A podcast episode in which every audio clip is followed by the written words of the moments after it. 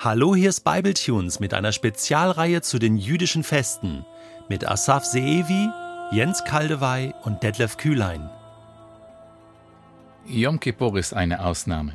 Während wir in allen anderen Feiertagen fixe Essen haben, nicht zu sagen, wir fressen uns voll, Yom Kippur ist ein Tag des Fastens. Wir dürfen nicht essen, wir dürfen noch nicht mal trinken.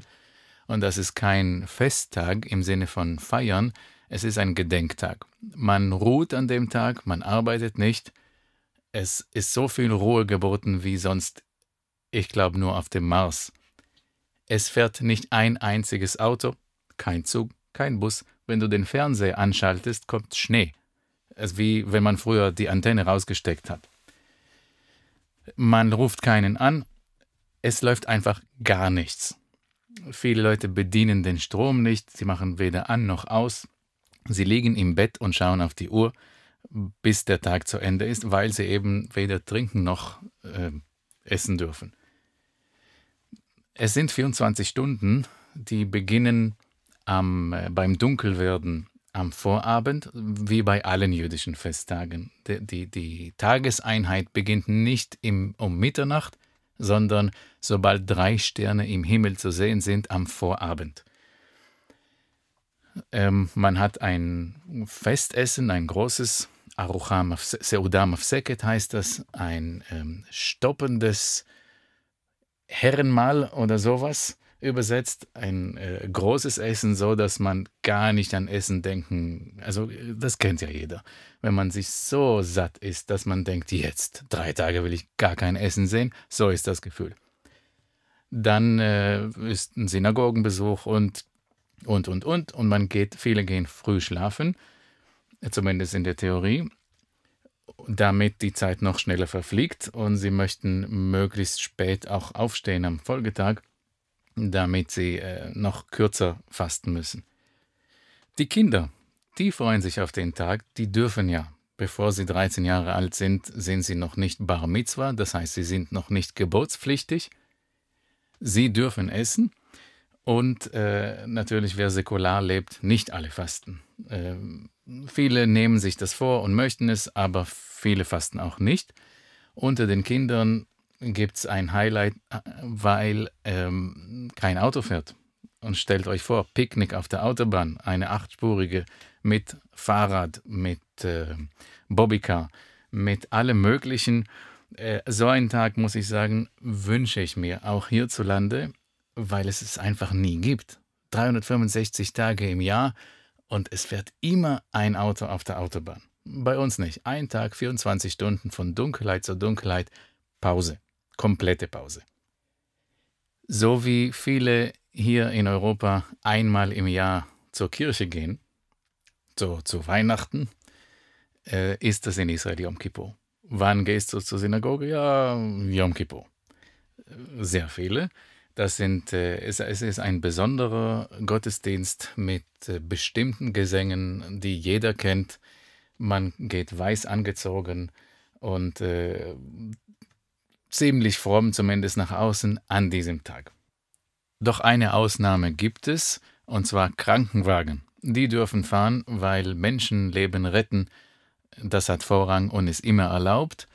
Ähm, an diesem Tag gibt es eher mehr Geburten als an anderen Tagen, weil äh, wenn Schwangere trotzdem äh, fasten, Schwangere müssen nicht fasten. Wenn sie trotzdem fasten wollen und auch vor allem nicht trinken, und das ist noch im September äh, sehr heiß in Israel, dann kommen sie in Stress und viele bekommen frühere Wehen als geplant. Und so können viele Israelis sagen, wir sind an Yom Kippur geboren. Im dritten Mose 23 finden wir, der zehnte Tag des siebten Monats ist der Tag der Versöhnung. Die zehn Tage sind die zehn Tage nach dem Neujahr. Wir nennen sie zehn Tage der Umkehr. Die Übersetzung Versöhnung ist meiner Meinung nach nicht ganz geglückt. Passender wäre Tag der Sühnungen. Die Frage ist, wie kommt man darauf? Und die Antwort lautet wegen des goldenen Kalbes. Ja, es, der Zusammenhang ist vielleicht nicht jedem sofort bekannt. aber es basiert darauf, und zwar nach der Auslegung, bestieg Mose den Berg Sinai zum zweiten Mal am ersten des Monats Elul. Er bat dabei Gott um Vergebung für die Sünde des Volkes mit dem goldenen Kalb, und weil er 40 Tage auf dem Berg blieb und ein Monat 30 Tage hat, stieg er am zehnten Tag des Folgemonats wieder ab, und das ist Yom Kippur. Seitdem ist es ein Tag der Sühnung vor Gott und der spirituellen Reinigung seiner Wohnung, das heißt Stiftshütte, die es damals gab und später der Tempel.